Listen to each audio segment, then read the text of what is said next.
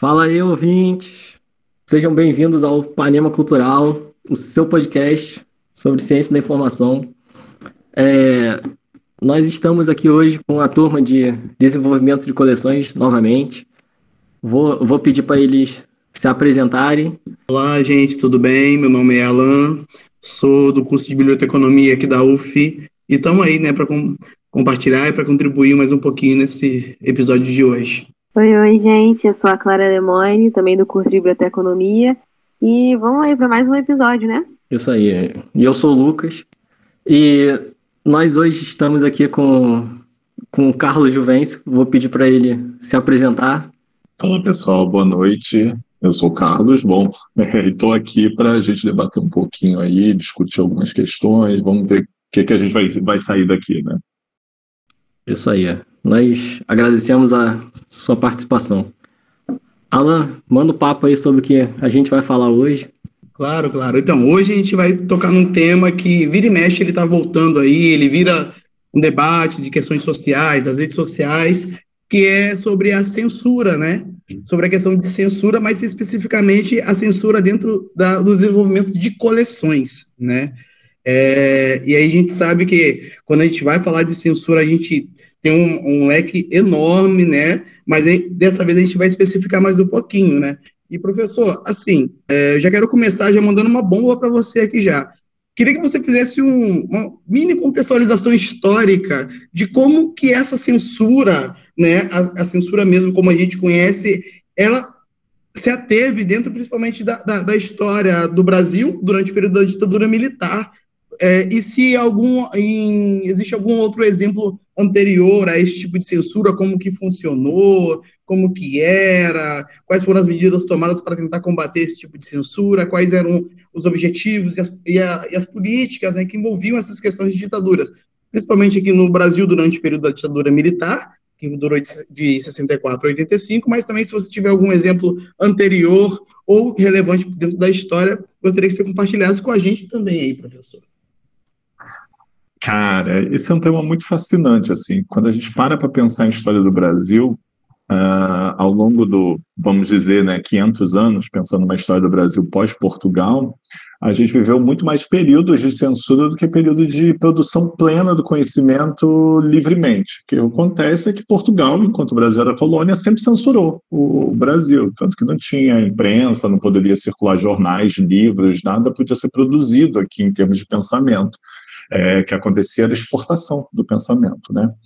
E isso vigorou durante muito tempo, então a ditadura não fez nada de novo. Nada de novo também, porque durante o Estado Novo, o próprio governo Vargas censurou boa parte das publicações no Brasil, assim, fez um controle, mas o grande lance é que não se censura dizendo assim, olha, está censurado é, se levanta a bandeira da moral e dos bons costumes. Você não vai pegar uma lei e vai dizer assim, ah, a gente vai censurar livros, revistas, jornais e tal, tal, tal. Quando você pega a lei, está lá, ah, olha, vai ter análise dos departamentos competentes sobre o que atenta à moral e os bons costumes. E o grande lance é perceber o que é a moral e os bons costumes. Né? A gente vê essa bandeira hoje em dia também levantada, como, como a Alan citou, mas lá na ditadura militar, a lei não dizia claramente que ia censurar e tal, mas sim que ia ter uma avaliação. E é nessa avaliação, tão cara o desenvolvimento de coleções aí, que a gente vai ver isso acontecer com, com bastante frequência, mas não é nada novo. É, Portugal fazia isso, o Estado Novo fez isso, a Primeira República fez isso,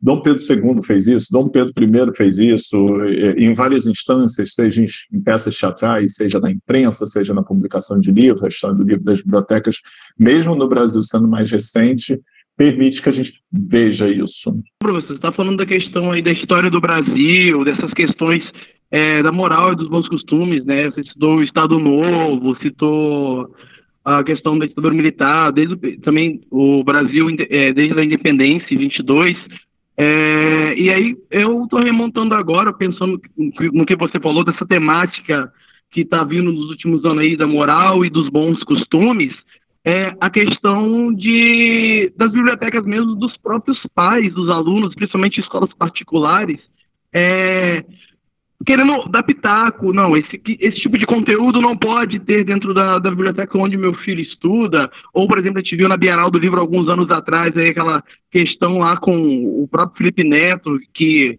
comprou vários livros de temática LGBTQIA+, e começou a distribuir para as pessoas tudo mais. Só que o ponto que eu quero entrar nessa, nessa questão é como que a gente, por exemplo, a gente consegue dialogar ou resolver dentro da, da biblioteca pública, é, pública não, perdão, dentro da biblioteca escolar, é, essa questão dos pais quererem sempre inferir no que, que vai conter no acervo, o que, que não vai conter no acervo, como que a gente pode dialogar é, para, entre aspas, definir o que pode ou não pode entrar no acervo, porque muitas vezes um pai pode olhar um livro com matemática LGBTQIA+, ou uma temática mais à esquerda, por exemplo, e falar, não, isso aqui não pode ter dentro da escola, dentro da biblioteca do meu filho, porque meu filho não pode consumir esse tipo de conteúdo.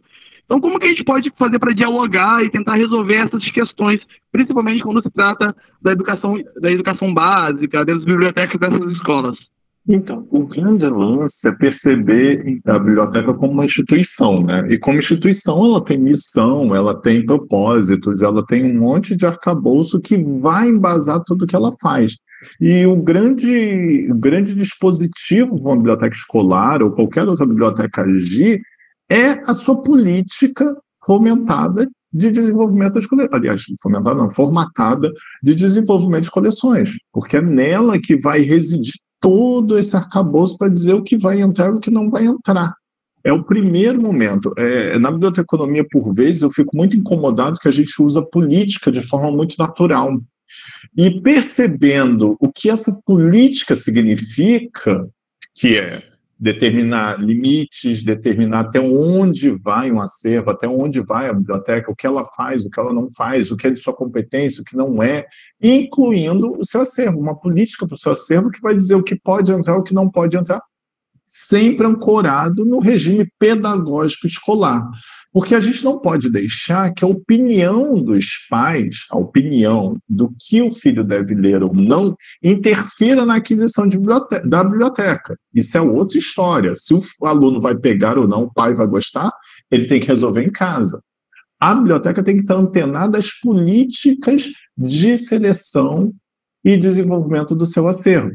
Então, é nessa política que vai residir, porque, na mesma medida, vamos pensar sobre outro prisma, que tem pai que não quer que o filho leia aquilo, tem pai que quer que leia. Então a gente vai estar sempre no meio de um fogo cruzado aí de pai que quer que o filho leia e pai que não quer que leia. Então é a política que vai dizer o que vai entrar junto com a política pedagógica da escola. A ancoragem vai estar justamente nas disciplinas. As disciplinas vão abordar esses assuntos, não vão abordar, como vai ser abordado, e é isso que vai dar todo o respaldo legal, e é legal mesmo, porque é uma política institucional para a biblioteca ter aquele acervo. Obviamente, você citou o caso da Bienal. A Bienal não é uma biblioteca, mas ela é um mercado de vendas, é um ponto de vendas. Então, proibir que algo seja vendido ali sem uma justificativa adequada cai na censura.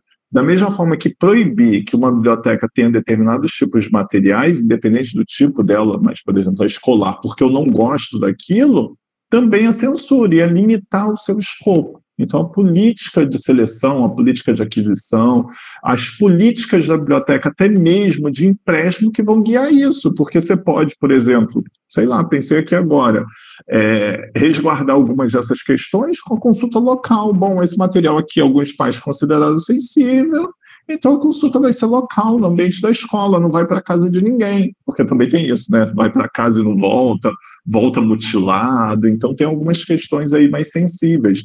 É, então isso pode ser estabelecido nas políticas, e são as políticas que vão é, é, é, trazer isso para a escola. E o bibliotecário vai ter que agir aí como um, um, diplomata, um diplomata entre os pais, entre os professores, entre o corpo pedagógico da escola, e tentar solucionar aí de forma que os alunos tenham acesso à informação que eles desejarem e que esteja dentro do corpo de atuação pedagógica e de ensino, né, de ensino e pesquisa ali da escola. Então, eu penso que seria isso, acho que seria uma alternativa interessante mas sempre pensando a política como documento norteador. Uma biblioteca sem políticas, e aí no plural, ela fica perdida, ela perde seu foco, ela não sabe para onde ela vai, é, de onde ela vem, para onde ela vai, o que, que ela faz, quais são os seus limites. Então é importante isso.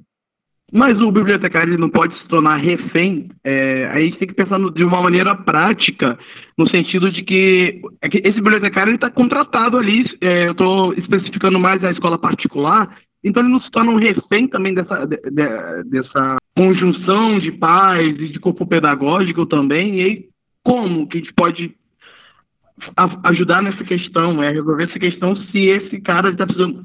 Vamos lá, vamos trabalhar de forma prática. Esse cara está trabalhando ali como bibliotecário dentro daquela escola, e se em algum momento ele é, recebeu alguma crítica do, do, dos pais ou de, de algum da comunidade escolar, esse cara está no olho da rua, né? Pensando de forma prática. Então, é, o bibliotecário não se torna um refém Concordo, se torna refém. E ele vai ter que usar do, da classe, da classe aí, a classe bibliotecária, para se livrar de, de, dessa chantagem, porque assim, ou você atende meu desejo, eu te demito, vou fazer queixa de você, etc, etc.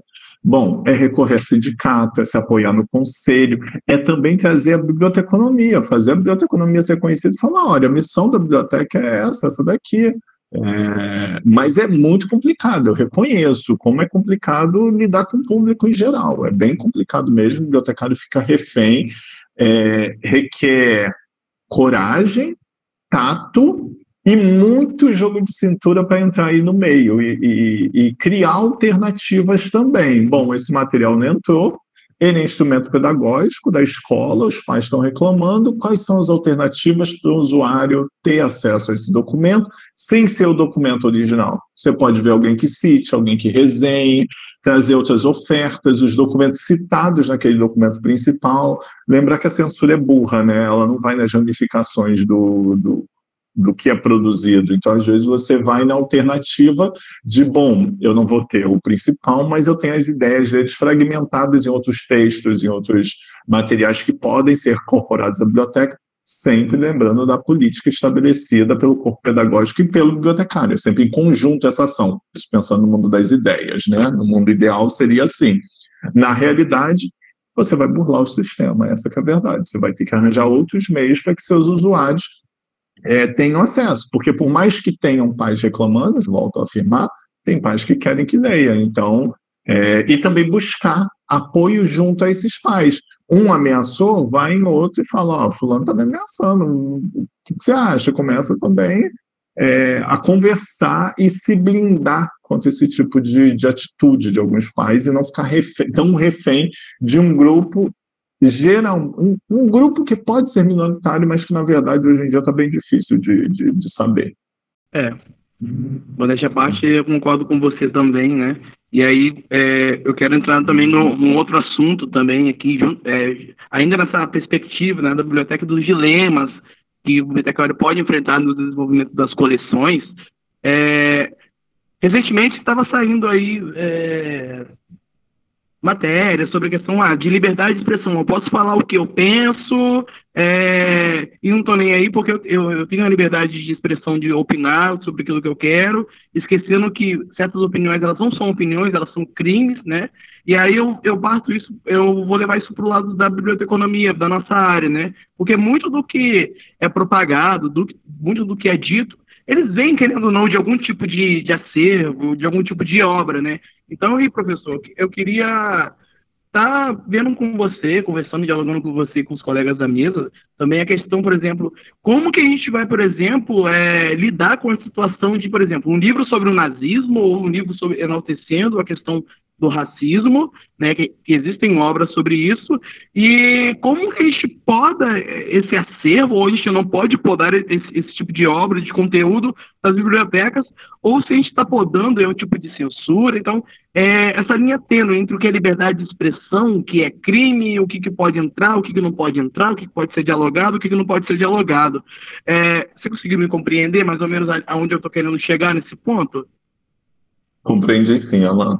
É, cara, é uma pergunta muito instigante, porque ela não vai ter resposta, né? A gente vai começar aqui um debate e ele não, não tem fim, ele não se esgota.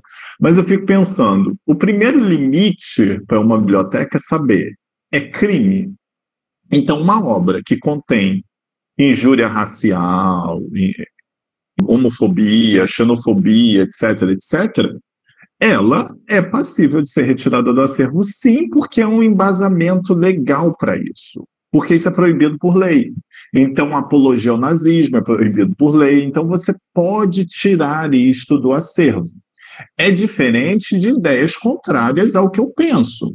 Eu acho que tem algumas ideologias, sobretudo de direita, que são esdrúxulas mas que não chegam ao crime. Aí a gente está falando no campo econômico, pode não ser o um crime direto, né? Mas é, indiretamente é um crime. Mas assim, é, Estado mínimo, que são ideias que eu não concordo, mas que tem que estar presente no acervo da biblioteca, porque elas são é, fundamentais para o debate. A gente conhecer o outro, conhecer essas ideias. Tem gente que eu conheço que adora seguir gente de direita para pensar, é, para ver como eles estão pensando. Eu não tenho estômago para isso, então eu não sigo.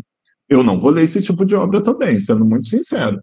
Mas a biblioteca, como uma entidade que vai oferecer acesso à informação, tem que oferecer, desde que ela não ultrapasse esse limite, porque aí, realmente, o Alan falou muito bem, a liberdade de expressão. Mas a liberdade de expressão acaba quando o outro é ofendido. Então aí já vira crime, já entra em outras áreas. A gente sai de uma coisa do direito que vai para ofensa.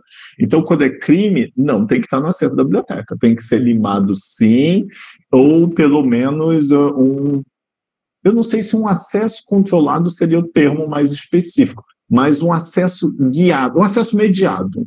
Talvez com todo um arcabouço anterior para aquela pessoa poder acessar, porque alguns pesquisadores se debruçam sobre esse tipo de documento para é, seriamente, cientificamente, tentar compreendê-lo. Eu não estou dizendo é, dizer que ele é bom, ruim, mas sim compreender as raízes desse pensamento. Então, pode ser que a biblioteca tenha que preservar, mas isso aí, talvez, numa coleção especial, de acesso restrito, é para se pensar realmente como que, que isso poderia ser articulado. Mas há meios, há meios da biblioteca fazer isso, sem cair na censura, sem cair no eu não gosto, eu vou tirar, sem cair no, no no pessoal realmente, mas sim no institucional, pensar institucionalmente como que isso vai, vai ser. É, sei lá, eu sempre que vou numa livraria, eu vou e vejo esses livros muito idiotas, tipo Lavo de Carvalho, e eu viro a capa deles todas.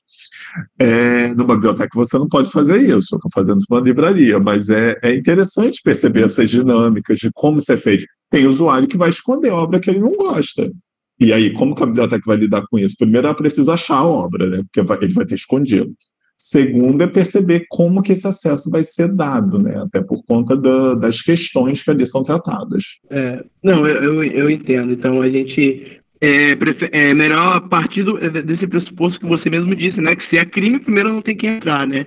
Mas e aí, professor é, Juvencio, é, eu trago uma outra questão para a gente estar tá ampliando esse debate aí também sobre esse último, tom, esse último ponto que a gente falou, é que como que então a gente faz esse controle de qualidade? E aí a gente vai excluir agora essas questões que inferem a crimes ou ofensas. Como que a gente faz esse controle de qualidade sem que isso se configure como censura? Como que a gente vai falar, ah, essa obra aqui, ela cabe no meu acervo, é, mas ou ela não cabe no meu acervo. Então, como que a gente faz esse controle dessa qualidade, entre aspas, né? Porque a gente sabe que quando a gente fala de obras, de, de livros, a gente. A, o termo qualidade é muito subjetivo, mas como que a gente faz esse controle? Para não cair dentro de uma censura, por exemplo, e, é, excluindo essas questões é, de ofensas ou de injúrias ou de crimes. Isso é muito bacana, porque na verdade a gente sai da alça da, somente da censura e entra na, na desinformação, fake news, etc. Há um filtro muito grande, muito bom, que é um tripé. Eu tenho falado sempre com alunos, amigos, etc., para perceber o seguinte: a gente tem um tripé que deve ser obedecido sempre na seleção de acervos, na seleção de informações, é, que é autoridade, confiabilidade e autenticidade. O que, que isso quer dizer?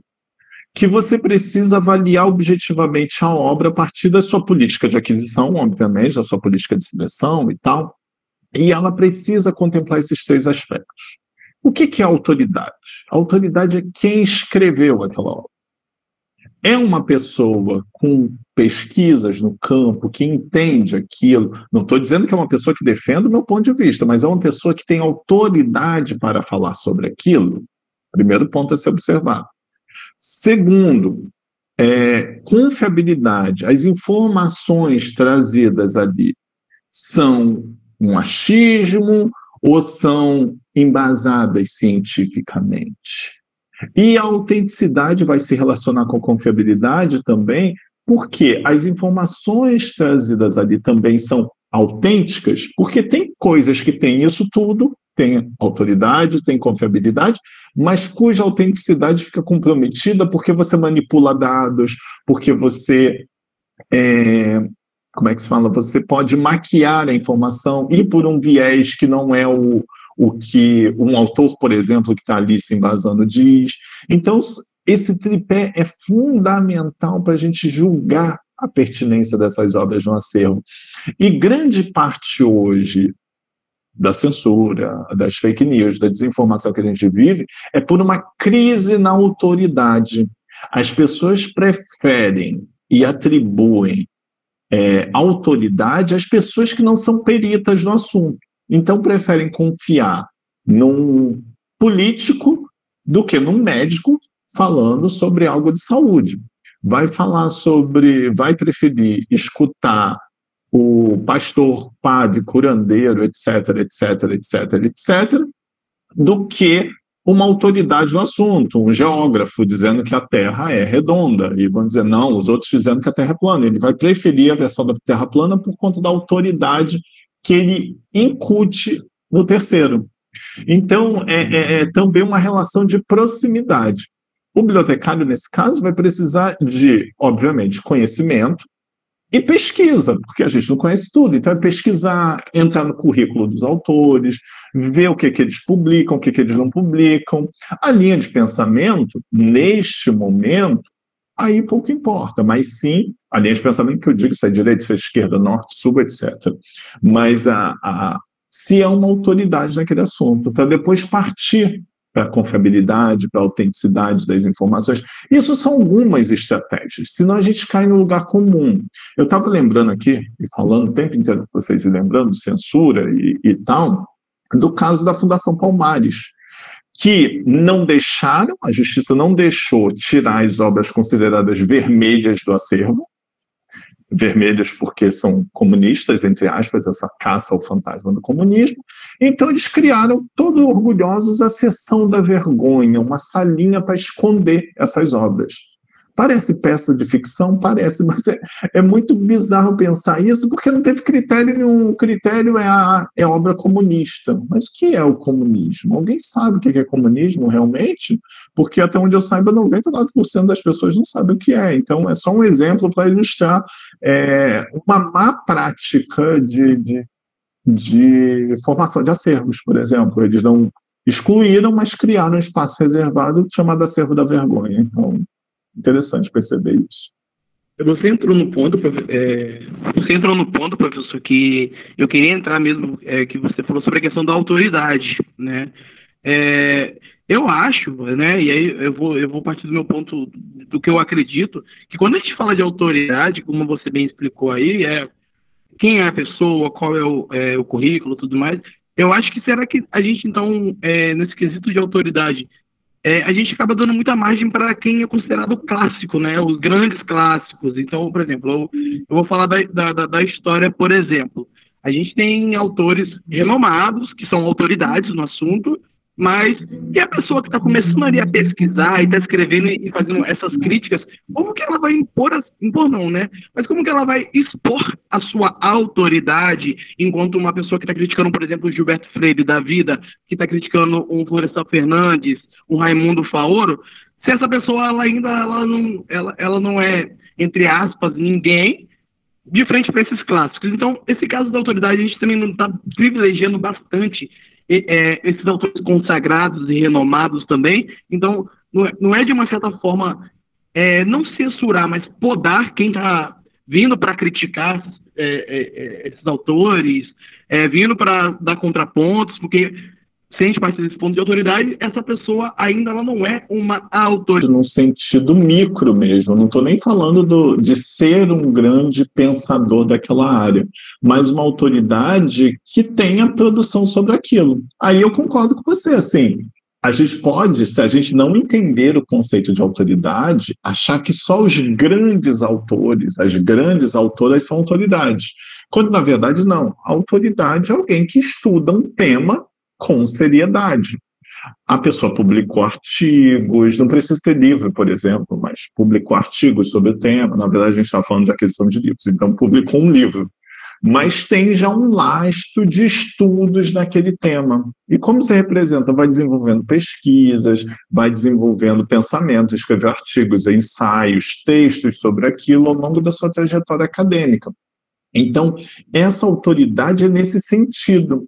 Não é ser reconhecido nacionalmente, internacionalmente, etc., ser incontestável e tal, mas sim trazer, dar a oportunidade de entender que as pessoas pesquisam algo que elas precisam. Eu sempre brinco com os alunos quando eles chegam no TCC que eles vão sair do TCC sendo autoridades no tema dele. Por que, que um TCC torna alguém autoridade no tema? Porque a pessoa pesquisou, desenvolveu uma linha de raciocínio, é, pensou aquele objeto, então ele sai como uma autoridade a quem eu posso recorrer futuramente sobre aquele tema, trazer para uma outra banca, enfim, essas coisas. Então, é nesse sentido, a autoridade não é tão elitista, no sentido que eu estou falando, claro. Ele não é tão elitista, é uma autoridade compreendendo a construção científica, a construção do pensamento, a construção filosófica, até mesmo a construção literária. A gente tem é, é, há sempre uma crítica assim que tem crítico literário que nunca escreveu um livro de literatura. Então, é também pensar isso, assim, qual é o lastro que permite a essa pessoa criticar esse trabalho? Qual é o lastro que permite a essa pessoa opinar sobre isso? E não pensando nas grandes personalidades apenas, mas sim todos nós que podemos desenvolver um trabalho sobre um tema. Então, a autoridade seria nesse sentido mesmo, dando oportunidade também para novas pessoas opinarem sobre velhos assuntos e velhas pessoas também mudar a opinião sobre algum determinado ponto e, e transformar a ciência né? e, e, e, a sociedade no geral. É, eu queria saber o que seria a autocensura e como que ela se encaixaria é, nesse contexto todo do, da conversa. Cara, o que, que seria censura? Olha, eu fico pensando assim: censurar pode ser um ato de não deixar alguém acessar alguma coisa, por exemplo, pode ser um ato de retirei um objeto do acervo, pode ser esconder algo, pode ser borrar algo, pode ser mutilar. Vamos falar do livro. Pode ser não adquirir um livro, Pode ser adquirir e não tratar um livro, pode ser esconder um livro, pode ser mutilar um livro, pode ser catalogar errado o livro, pode ser classificar errado o livro, pode ser não deixar publicar o livro. A gente tem aí uma gama gigante e até mesmo censura, se você pensar no esquema, no horário de funcionamento da biblioteca. Tem bibliotecas que funcionam de 10 às 4 da tarde. Que público essa biblioteca tem? Eu penso, opinião minha, e aí a última vez que eu falei opinião minha deu polêmica, mas assim, é, bibliotecas universitárias deveriam funcionar 24 horas por dia. Para dar liberdade ao aluno, ao aluno que trabalha, ao aluno que, que, enfim, tem uma rotina diferente, ou até aquele que quer ir para a biblioteca duas horas da manhã, essa oportunidade. Então, acho que você censura em vários aspectos. Carlos, então você está caindo no lugar comum do, da censura. Não, eu estou tentando alargar a percepção sobre censura, porque a gente acha que é apenas um ato do Estado de vir e dizer não pode publicar isso, de uma autoridade, não pode publicar isso, não pode fazer isto, não pode. Quando na verdade não, atos corriqueiros que a gente não percebe acabam incorrendo em censura. Então é perceber isso no dia a dia da própria biblioteca nas políticas, as mais diversas políticas. É, tem um caso célebre de uma instituição que eu trabalhei e que tinha material pornográfico. eu vou chamar até de erótico, não era pornográfico, era erótico. E só podia acessar o material erótico com autorização do chefe de setor e com pesquisa em andamento. Tinha que ser um pesquisador e com justificativa. Isso não poderia ser encaixado como uma espécie de censura? É claro, estou no limite extremo das coisas. Há alguns motivos para isso acontecer, que não vem ao caso aqui. Mas são algumas coisas que a gente pode fazer enquanto bibliotecário que a gente não percebe. Então, é, entrando no assunto de tornar inacessível, é. É, tornar, como o senhor disse, tornar inacessível é uma forma de censura, porque você levar em, pode levar em consideração, por exemplo, é, os preços altíssimos né, dos livros em livrarias, porque um livro. Eu mesmo outro dia fui procurar um livro em, no, na Saraiva, uma Saraiva dessa da vida, e tipo, o livro 40, 50 reais, vai procurar em qualquer sebo, tá 10, tá 15. Esse negócio do preço é, tornar inacessível para a população que realmente quer é um tipo de censura, né? É, então, é, o que a galera falou é importante demais também. Aí eu queria só é, abrir, um, é, abrir um parênteses no sentido as instituições públicas, bibliotecas públicas, por exemplo, essa aquisição desses livros, altíssimos preços também, é, com as, junto com as editoras, e porque a gente parte do pressuposto que a gente está falando sobre desenvolvimento de coleções é, e do que vai entrar ou não no acervo, essa questão da política de preço dos livros serem muito altos é, também não, não, se configura, mas aí abrindo mais para o campo público da coisa, da biblioteca pública, por exemplo, então, eu ia construir. A, a, linha de raciocínio é justamente essa: assim, é pensar. A, a biblioteca é uma instituição muito estranha ao sistema capitalista que a gente vive. Por quê? Ela oferece acesso gratuito a coisas que são pagas. Os livros são pagos. Um livro numa biblioteca tira quantos consumidores do mercado? É a primeira pergunta. Segundo, se eu estou agredindo o sistema capitalista, então eu tenho um problema, uma instituição problemática aí. E aí você vê movimentos, como estão em voga nos Estados Unidos e na Europa, de cobrança para acesso à biblioteca pública, universitária, enfim. Ah, uma, uma vez eu entrei numa discussão dessa numa universidade, num evento que eu participei, em que duas pessoas defendiam que as bibliotecas do Brasil deveriam ser pagas porque isso é revestir em investimentos na biblioteca. Sabe aquela coisa do, do a bagagem de mão, a bagagem de mão no avião, essas coisinhas assim que não funcionam? Eles queriam. Aí eu virei para eles e falei: olha, é absurda essa ideia. Ah, mas Carlos, é um real, dois reais. Eu falei: é um real, dois reais, mas as pessoas não têm condições de pagar um real, dois reais. E aí você tira o direito dessa pessoa de usar a biblioteca e ter acesso aos materiais. Aí a resposta deles foi: mas a pessoa que não tem um real ou dois reais não frequenta a biblioteca.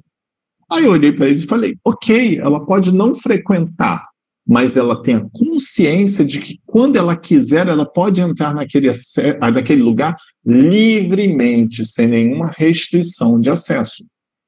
Portanto, Pensar a biblioteca como uma instituição anômala ao sistema capitalista, por permitir acesso gratuito e universal às obras que são pagas, é, permite que a gente vislumbre uma não política pública com relação às bibliotecas. Por que, que as bibliotecas públicas, sobretudo, estão largadas traças? Porque não é interessante ao sistema capitalista que uma biblioteca funcione perfeitamente e tenha serviços efetivos.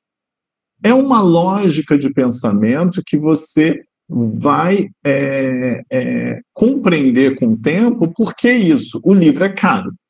Se o livro não é caro, onde eu vou buscar? Na biblioteca. Essa é a lógica da biblioteca. Só que se eu não acho na biblioteca, eu vou ter que comprar o livro de alguma forma. Custa 50 reais numa loja, custa 10 reais no sebo, está custando alguma coisa.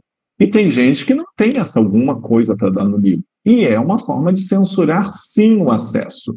Quando você pega e acaba com, com a isenção de impostos ao livro, o que você está dizendo é, e foi dito claramente, é só compra livro quem pode. Quem não pode, por que quer comprar livro? É isso que está sendo dito. E isso é censurar o acesso, sim.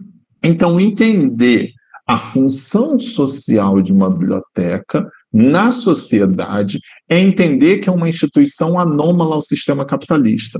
Sendo anômala ao sistema capitalista, há uma precarização em todo o seu serviço e toda a sua estrutura, incluindo a invisibilidade dos bibliotecários, que são tratados como uma profissão de segunda linha, estigmatizados como a velha de coque que manda fazer shh, ignorando toda uma tradição profissional milenar e também todos os frutos que a gente gerou com o advento da web. O Google só existe graças à biblioteconomia. E a gente tem que falar isso sempre. Os mecanismos de busca só existem graças à biblioteconomia. E por que, que o e-commerce, por exemplo, não lucra mais? Porque os sistemas de busca das lojas são ineficientes, porque eles não têm bibliotecários, eles não têm arquivistas, eles não têm museólogos para ajudar a descrever aquelas peças e recuperar instintivamente ou eficientemente o que o usuário deseja, bem como as redes sociais. Então eu comecei falando de censura, já caí em e-commerce, mas assim, voltando para a censura. Sim, o preço é uma forma de censurar e o não investimento na biblioteca, seja ela pública, e aí pública nos tipos escolar, universitária, etc., etc., é também uma, uma prática de censura. Aí você vai falar, mas as bibliotecas não compram os livros porque eles são caros. A gente entra num círculo vicioso, que na verdade o Estado deveria garantir o acesso àquelas obras. Até pensando num, num, num, num modelo de ciência aberta, de acesso aberto às publicações, numa linha de pensamento de que o que é produzido pela humanidade deve ser acessível pela humanidade num contexto amplo, é, as informações é, está na Constituição, está na Declaração Universal dos Direitos Humanos, de que o ser humano tem o direito de se informar, de buscar informação. Então, é, pensando em alternativas, é, tem alguns movimentos, movimento de acesso livre, movimento de ciência aberta, que podem ajudar a biblioteca a sanar esse problema de orçamento. Não tem de estrutura, porque isso aí depende de investimento estatal, e aí a gente cai no, no fato da, da missão social da biblioteca ser contra o regime capitalista. Olá a todos os ouvintes, é, eu sou a Luísa e eu sou do quinto período de Biblioteconomia e vou estar aqui com você nesse episódio de hoje. Então, professor, eu tenho duas questões aqui, é, antes de entrar no ponto que eu sei que você vai gostar bastante, que a gente até conversou antes. É, aquela máxima né, preconceituosa que as pessoas dizem, aquela frase que eu vou falar aqui agora. O brasileiro não gosta de ler, né? O brasileiro não lê, o brasileiro não, não tem interesse em leitura. Ela pode, ela é considerada uma frase de censura também, né? Porque você acaba que é, exclui um grupo que não tem um acesso econômico ou um acesso social a uma biblioteca e generaliza tudo. E a outra questão que eu queria trazer para você também, professor, que aí eu me veio aqui agora até na sua, na, nas aulas que eu tive com o senhor sobre é, aspectos legais da informação, é até que ponto a lei de direito autoral ela censura ou não a reprodução de documentos, por exemplo? Olha, bem interessante essa, essa questão do o brasileiro ler pouco. Sempre que eu leio essa frase, eu fico, puta que pariu, gente, o pessoal que não entende. Porque a gente ainda tem uma, uma visão de, de leitura muito atrelada a livro. Mas uma pessoa lê o mundo. Então, ela lê o mundo, seja no, nas redes sociais, artigos. É, eu estou falando de informação de qualidade, tá, gente? Estou falando aqui de fake news, etc., porque você acha muita informação de qualidade né? nas redes sociais, etc. É, ela lê no celular, ela lê no tablet, ela lê, e hoje em dia, muito curioso, eu orientei uma pesquisa de mestrado sobre isso, ela lê em vídeos do YouTube, no sentido assim, de que assistir aquilo também é um modo de leitura. Mas vamos nos concentrar na, na, na leitura tradicional. Eu acho que o brasileiro lê muito. Ele lê. Só que ele lê de forma não convencional. Ele não está lendo no livro, realmente. Ele está lendo no jornal, ele está lendo é, as fanfics por aí que não são vendidas, porque essa leitura que o pessoal está lendo é uma pesquisa de mercado. Ah, quantos livros você comprou? Quantos livros a indústria vendeu? Ah, chega-se à conclusão de que leu pouco, porque vendeu-se pouco. Mas quando na realidade há outros meios, tipo pirataria. O brasileiro lê muita coisa pirateada.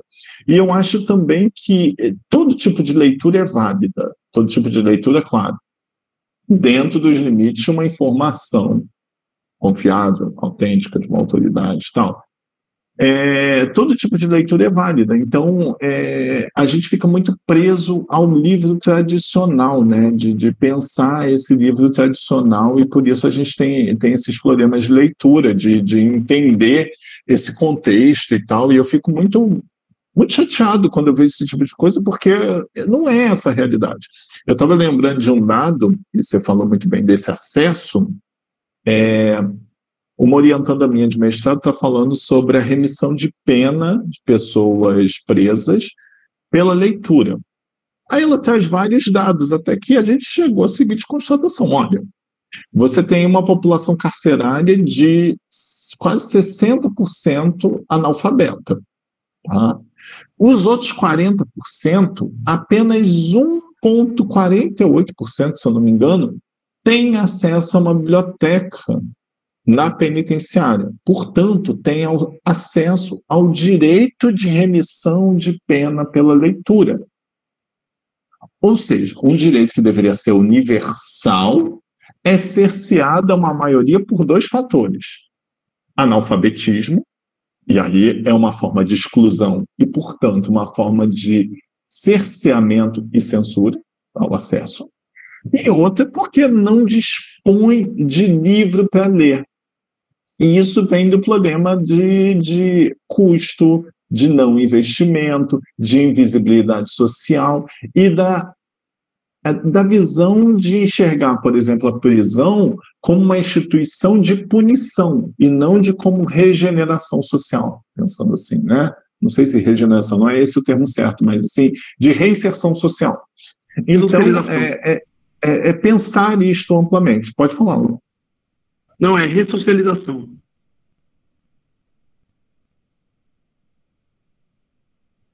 Foi ela?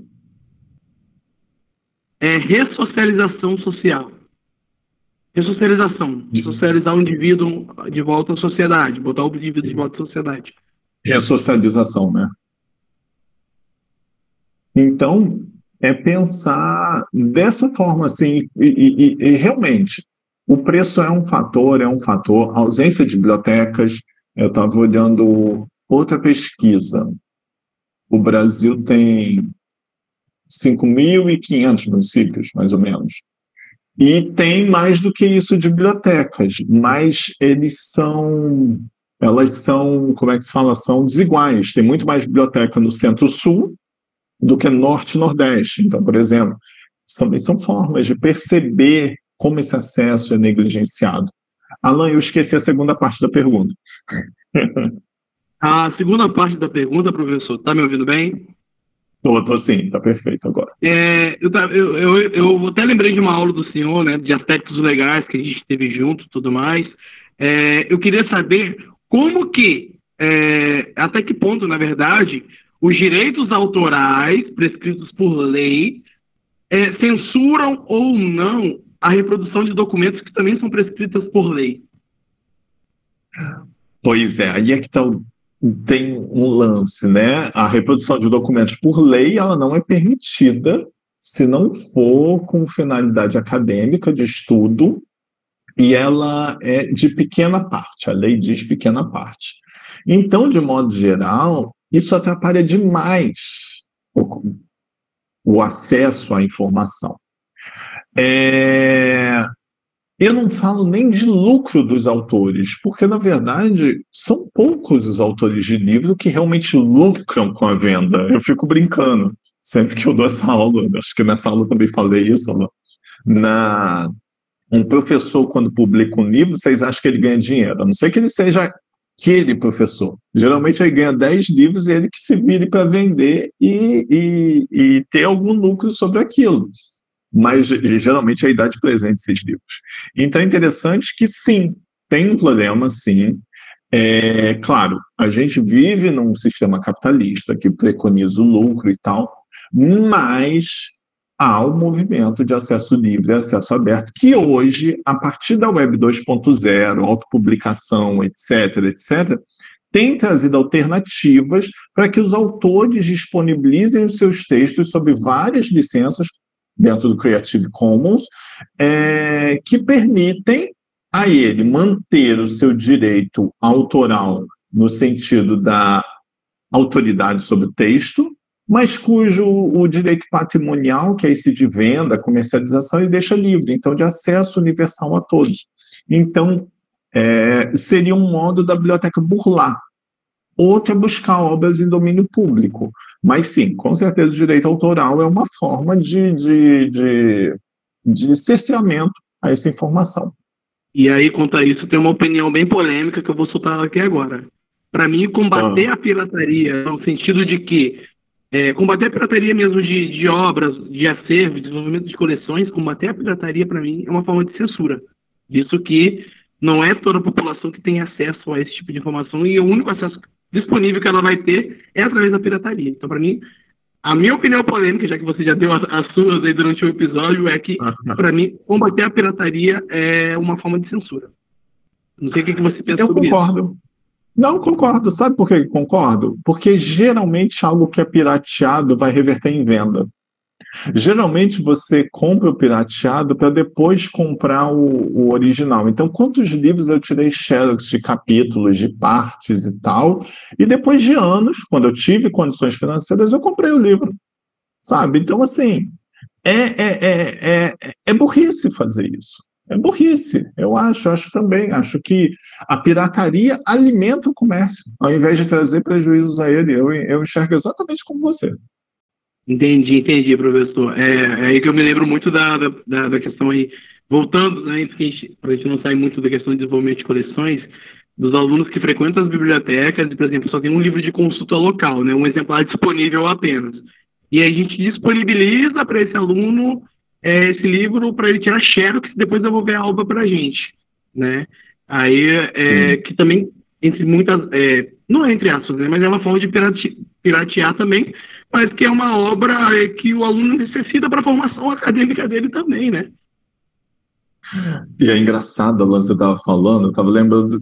Isso é pirataria, de qualquer forma. Alan, mesmo a cópia Xerox lá, está na pirataria. Mas, assim, eu estava lembrando do meu tempo de faculdade é, a gente tinha que ir para a fila da Xerox. Eu chegava uma hora antes da aula para conseguir tirar a Xerox dos textos e tal, tirava logo a pasta inteira para não ter que voltar na Xerox. Hoje em dia é muito mais tranquilo, porque, na verdade, o bibliotecário não está tendo muito controle daquilo. Porque o aluno chega com o celular, o aluno, o usuário, na verdade, chega com o celular, pode tirar foto das páginas que ele quiser sem você nem perceber. Então está muito mais fácil hoje em dia você reproduzir. Olha, eu ensinando macete para as pessoas, daqui a pouco bate o processinho aqui, vocês vão ter que me ajudar a pagar. É, reproduzir essas coisas. Então, é, é, é, uma forma, é uma outra forma de ter acesso a essa informação. Às vezes o usuário está com pressa, não pode ficar na biblioteca muito tempo, quando horário de funcionamento, etc abre o livro, tá, tá, tá, tirou as fotos e tum, se manda. Em casa ele vai ver com calma, no computador, ampliado, ou no celular mesmo, enfim. São alternativas. É interessante pensar nisso. Luísa, Clara, vocês querem fazer alguma pergunta também? Que aí eu já vou para as duas últimas que eu quero perguntar para o Juvencio. Não, falar de pirataria comigo presente é um negócio meio tenso, né? Eu concordo super quando você fala que pirataria é uma forma de democratização de de conhecimento, né? Nem todo mundo tem, de, tem 65 reais para comprar um livro lá na, na livraria, ou pagar não sei quantos reais em, em Xerox. Então eu vejo muito isso, que é que você mesmo falou, que é uma forma de ampliar, que todos tenham o um mínimo possível para para conhecer, saber, ampliar o que já sabe. Acho muito importante. Sim, e esse caso da pirataria também, ele acaba que ele é muito útil para países que têm um controle mais, que é um país é mais fechado, é tipo uma ditadura, uma ditadura mesmo, que não tem acesso ao material, né? Então acaba que às vezes a única forma é, é, é pirateando e tudo mais. Mesmo aqui no Brasil teve a ditadura militar, né? Então provavelmente talvez o Jovem fale um pouco melhor como é que era esse processo de censura e, e essas formas de burlar a, a ditadura. Lucas, eu estava pensando aqui, você falando, eu estava aqui lembrando de uma coisa muito curiosa, para ver como a pirataria incentiva a educação. Muitos alunos hoje em dia estão aprendendo japonês, coreano, chinês por conta de, e gente, desculpa, eu não sei os termos corretos, eu já estou velho, mas mangá, é, a produção intelectual do Oriente tal, os animes, etc, etc, e foram aprender para poder ter acesso facilitado, entender no idioma original. E aí você estava falando do, do, dessa censura, a censura também ocorre na tradução de obras. Tem obras que não são traduzidas para determinadas línguas porque elas são imorais, vão contra os costumes ou porque vivem numa ditadura o Brasil, quando vivia numa ditadura oficialmente, é, impediu que várias obras fossem traduzidas porque atentavam à moral, ao bom costume, porque era propaganda comunista, porque é, era aí, é, vários aspectos, né? E é curioso pensar isso, de como essa pirataria vai agir e trazer contrabandeado essas obras para o país, e que pessoas vão se ocupar de fazer uma tradução pirata dessas obras e disponibilizar, naquela época via mimeógrafo, cópias mimeografadas, né? E os panfletos também, eu, eu, pensei nesse momento na imprensa alternativa, que também serve para dar publicidade a isso. A imprensa alternativa é aquela que vai contra o sistema, que vai, ela é menor, ela é feita no mimeógrafo, jornais manuscritos e tal, e que ela vai contra esse sistema e vai fazer propaganda desses textos que, que a ditadura, os regimes ditatoriais não querem que sejam conhecidos e por aí vai, até mesmo vídeos, documentários, filmes, etc, etc, etc. Então, é interessante perceber como que essa pirataria serve como um meio de subverter a ordem ali presente, né, no caso a ditadura, e dar acesso às informações. É claro, ao mesmo tempo que é uma prova de crime, né, invadem lá e vem que você tem uma cópia que é proibida e você fica em maus lençóis também, porque até você explicar vai ter que inventar muita história. Mas é curioso, faz parte do jogo, realmente. A censura sempre é, vai ser pervertida pela pirataria, pelo e aí é, é, é, tráfico de informações mesmo, é tráfico de informações, ficar levando de um lado para o outro, esconder sola de sapato, fundo falso, etc, etc. Bem curioso. É, professor, só para fechar a, o que eu tenho de dúvida em relação a tudo isso que a gente está falando sobre desenvolvimento de coleções, sobre a censura, sobre tudo isso, é, não sei se o pessoal quer falar depois, mas aí é, a gente vive conversando também, né? Eu lembro das conversas sobre a literatura, no sentido de como que existe a censura dentro dessas, de obras literárias.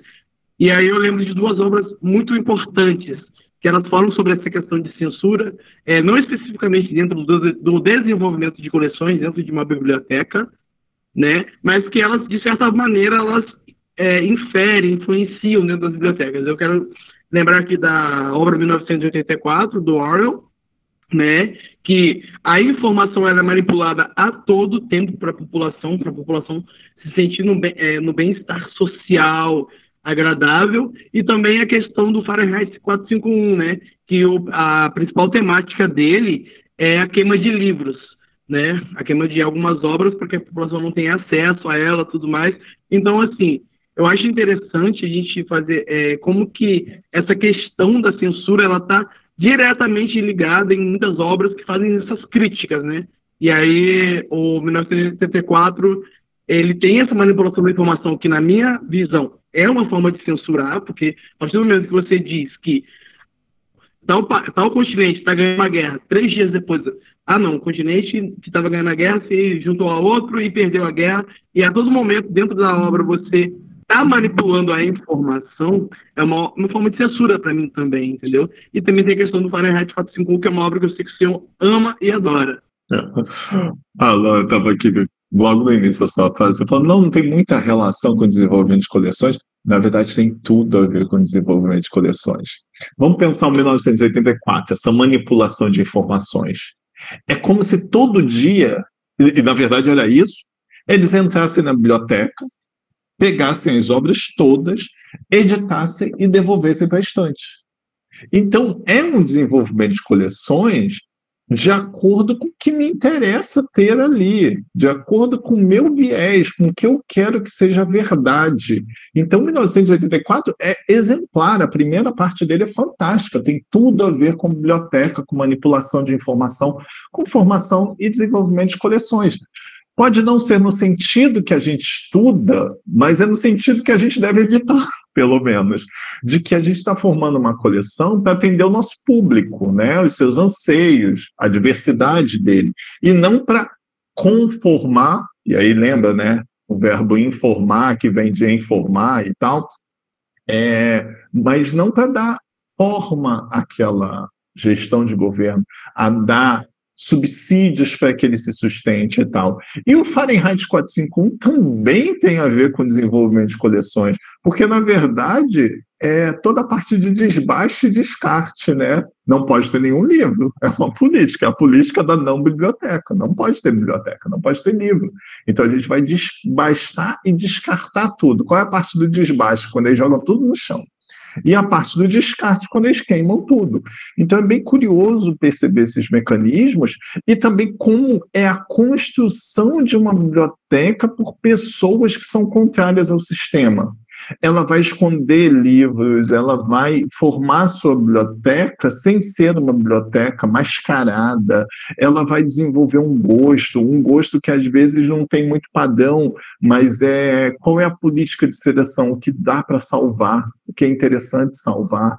Então é, é, é, é perceptível nesses casos que dá para dá para fazer analogia com o nosso campo de estudo e perceber, mesmo nas obras literárias, que são chamadas de distopia, mas que a realidade prova muito mais que, na verdade, elas estavam prevendo o futuro, ou, na verdade, é, se baseando no passado e prevendo um futuro que a gente não deseja, mas que tem acontecido, e refletir sobre o nosso campo e a missão social da biblioteca, dos bibliotecários, e a missão de desenvolver uma coleção biblioteconômica. O que que isso, não biblioteconômica, bibliotecária, desculpa. Uma missão, uma, o desenvolvimento de uma coleção bibliotecária, de como que isso vai influenciar na sociedade.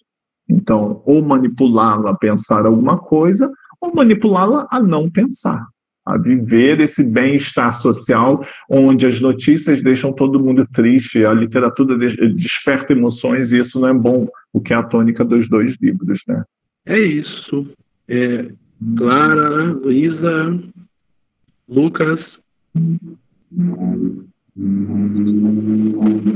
Só um minuto aqui, porque eu, eu perdi o roteiro aí. O pessoal da edição vai me matar. Não vai nada. Então, só para mandar mais uma aqui para encerrar, é, o que, que você acha que, na parte da, da formação da gente como bibliotecário, é importante que os professores passem para a gente nessa questão de censura e tudo mais, para a gente poder entender é, e, e ir trabalhar com isso, né? Porque a gente vai trabalhar com isso. Então, é importante a gente ter o conhecimento. Olha, perceber que o tratar uma informação e disseminar está um passo de você censurar algo. O que, que eu quero dizer com isso? Que catalogar algo mal, indexar algo errado ou mal, é, mesmo que não propositalmente, vai impedir que alguém use aquilo. Então, é perceber a nossa responsabilidade com acesso à informação, a nossa responsabilidade social de permitir o acesso à informação.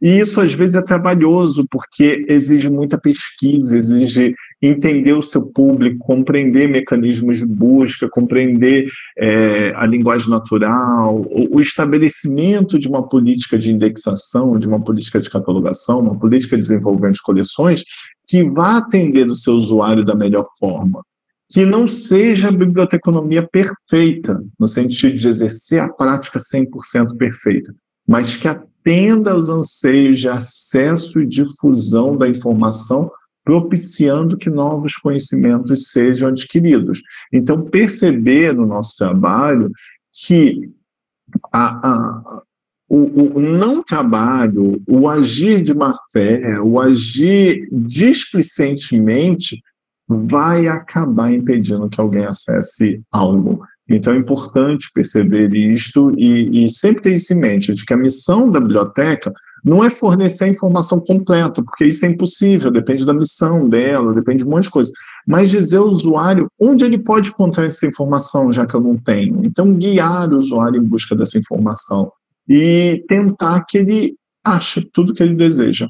Acho que seria esse o ponto, assim. Sim, é, é isso. A gente tem uma missão, uma função difícil, mas a gente tem que se dedicar e tentar fazer de tudo para o usuário conseguir sair satisfeito da biblioteca. Então, para isso, ouvintes, vocês fiquem ligados no podcast, que a gente está sempre trazendo vários assuntos, vários convidados. Nós agradecemos a participação de Juvencio é, considerações finais? Gostaria de agradecer a vocês. Foi muito bacana estar aqui com vocês. Agradecer aos ouvintes pela paciência me ouvir. É, agradecer a professora Rosemary pela oportunidade também, ela aí que está liderando essa iniciativa, e parabenizá-la, porque é muito bacana. E, novamente, me colocar à disposição, caso queiram, mandem e-mail, é, parem no corredor, enfim, a gente está aí para discutir. Bom, um abraço para todo mundo. E eu só queria indicar a vocês aí, ouvintes, é, Lucas, se você me permite, ler essas duas obras que a gente citou no final, que é a 1984 do Orwell e Fahrenheit 451, né, que aí elas vão, acho que, imprimir muito daquilo que a gente debateu aqui hoje, né, tanto dos aspectos legais, tanto das questões de representatividade, das questões sociais, das questões de autorização ou não, e acho que até mesmo também da, da, da função do bibliotecário é, dentro da instituição biblioteca, né? Então, leiam aí o 84 e o Fahrenheit 451. Bom, só queria agradecer a presença do Juvencio aqui. É, muito obrigada por estar ajudando a gente nesse projeto. E agradecer aos ouvintes também por estarem aqui. É, sempre que quiserem, os episódios estarão disponíveis. E fiquem ligados para os próximos. Sim, também gostaria de agradecer ao Juvencio que qualquer bate-papo, troca de ideias, aulas, palestras é sempre muito, muito engrandecedor. É, todo conhecimento que o senhor passa, fala com muita seriedade, fala com muita propriedade, eu acho muito interessante. É, um, é um, uma oportunidade maravilhosa que a gente está tendo de estar esse tempinho aqui trocando, trocando ideia e trocando conhecimento de, de fato. Né? Muito obrigada pela sua disponibilidade aqui com a gente no nosso projeto. Fiquem ligados, nos sigam na, nas redes sociais, Instagram, Facebook e Twitter, Panema Cultural, e também no Spotify, Panema Cultural. E manda para todo mundo, porque esses assuntos é sempre importante a gente estar comentando, falando, ouvindo sobre. E conhecimento nunca é em vão. Então, é isso aí. Até a próxima.